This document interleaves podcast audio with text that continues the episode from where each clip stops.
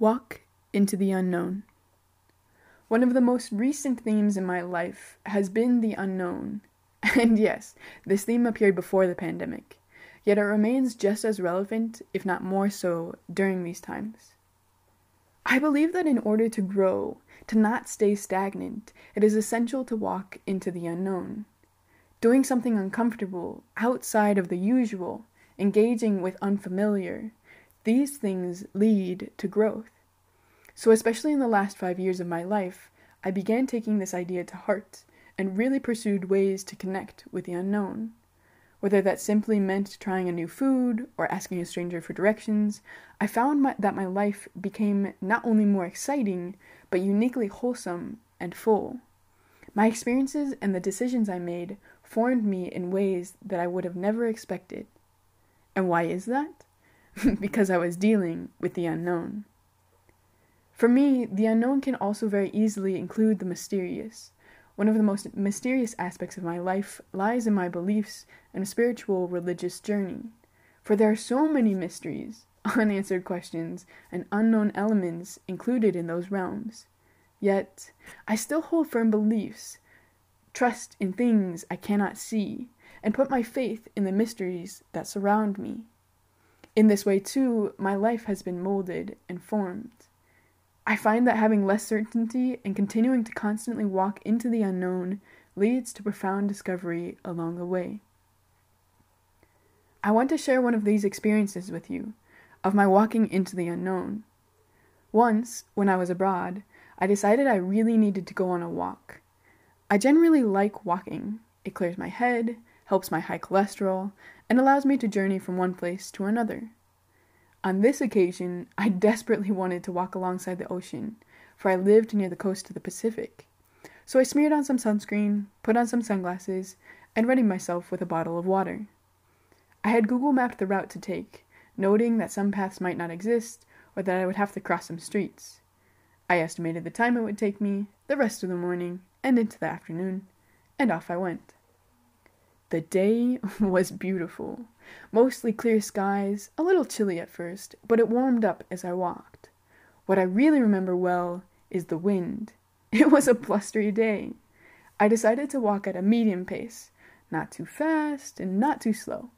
This way, I could take in my surroundings, but would also hopefully reach my Google Map destination and return home before sundown.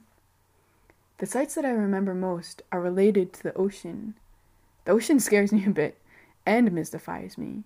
Maybe that's because I live in a landlocked state, or maybe it's because I haven't relearned how to swim and doubt my previous skill will suddenly return. However, I love watching the waves from the coast, which is where my walk took me that day. I also remember walking through a park area that had permanent stone chessboards molded into the top of some counters.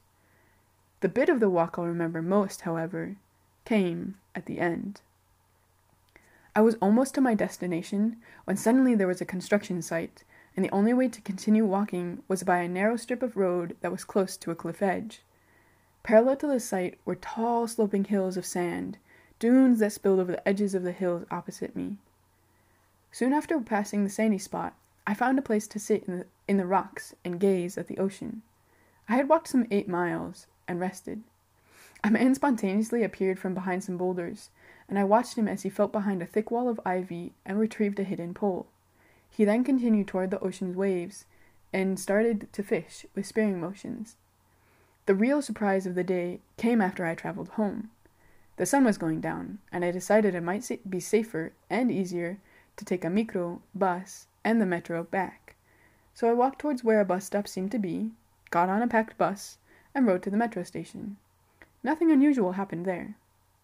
However, when I got on the metro and sat down, a guy about my age looked up from the seat across and kind of stared at me. He seemed to really looking be looking at me, not something behind me, and gave me a quizzical kind of face. I had no idea why. It didn't really bother me. I was a gringa in Chile, and sometimes people make faces. So, okay. I didn't dwell on his looking at me, but instead reflected on the beautiful walk and day that I had had. It was so nice to be outside, and honestly, I had needed some time alone to think about my experiences so far. Upon my arrival home, I put down my bag and went to wash my hands. No one had greeted me yet, which was a good thing, because I found out why the guy on the metro had looked at me. I had sand plastered all over my face. One look in the mirror, and I just started laughing and laughing. The way I had smeared on sunscreen that morning didn't help, because somehow I ended up with a sand mask beard. Remember those dunes? oh, yeah, and the wind? It was quite a sight. My face, I mean. So, walk into the unknown. Be a bit innocent, and if some sand sticks to your face along the way and you don't notice at first, laugh. Laugh because there's so much beauty in taking risks and finding out why someone is curious, in living. Let your feet walk, and sometimes choose a destination without knowing how your path may lead you there. Caminar en lo desconocido. Uno de los temas recientes en mi vida ha sido el desconocido.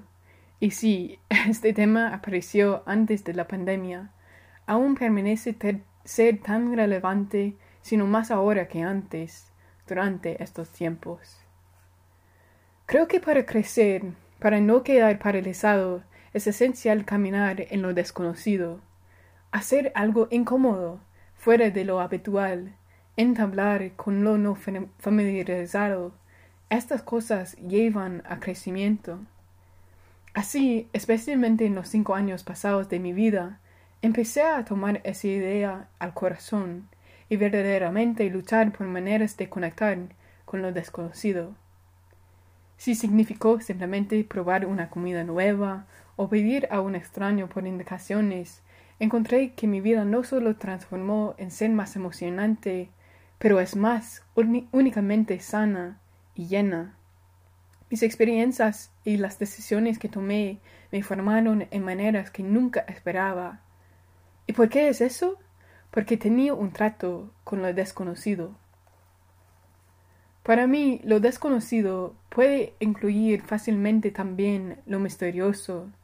Uno de los aspectos misteriosos de mi vida es pasado en mis creencias y mi camino espiritual religioso, porque hay muchos misterios, preguntas sin contestar y lamentos desconocidos en estos ámbitos. Aún quiero en mis creencias firmemente, creo en cosas que no puedo ver y pongo mi fe en los misterios alrededor de mí. También en esta manera mi vida ha sido moldeado y formado. Encuentro que tener menos certeza y continuar caminar constantemente en lo desconocido me guía al descubrimiento profundo en el camino. Quiero compartir una de esas experiencias con ustedes, de mis, caminos al desconocido. Una vez, cuando estaba en el extranjero, decidí que necesité ir a caminar. Generalmente me gusta caminar. Despeja mi mente, ayuda con mi colesterol alto y me permite viajar desde un lugar a otro. En esta ocasión quería terriblemente caminar al lado del océano, porque vivía cerca de la costa del Pacífico. Así que me ponía el bloqueador del sol, me puse gafas del sol y me preparé con una botella de agua. Encontré la ruta para tomar con los mapas de Google, eh, notando que algunos caminos quizás no existían o que tendría que cruzar algunas calles. Estimé el tiempo que necesitaría el resto de la, mañana y hasta la tarde, y me fui.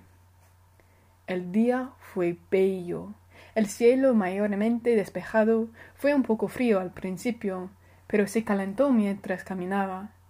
Lo que recuerdo bien fue el viento. Fue un día tempestuoso. Decidí caminar a un ritmo medio, no demasiado rápido ni demasiado lento.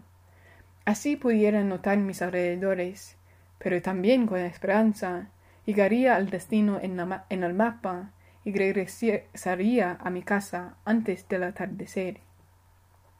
Las vistas que recuerdo relacionan mucho al océano. El océano me asusta un poquito me deja perplejo.